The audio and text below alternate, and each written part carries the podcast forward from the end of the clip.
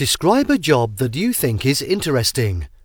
You should say what it is, how you knew it, what skills it requires, and explain why you think it is interesting.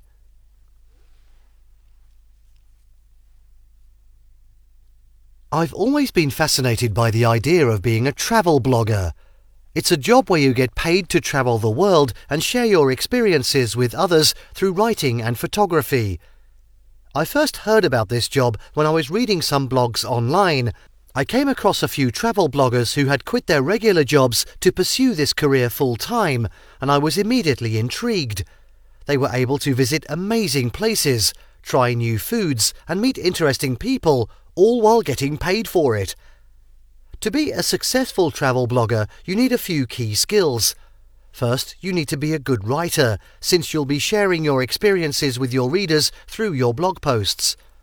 You also need to be skilled at photography, since you'll need to take beautiful photos to accompany your posts. Additionally, you need to be outgoing and willing to try new things, since you'll often be exploring new places and meeting new people. Overall, I think being a travel blogger would be an incredibly rewarding job. You'd get to see the world, learn about new cultures, and share your experiences with others. Plus, you'd be able to make money doing something you love. What could be better than that?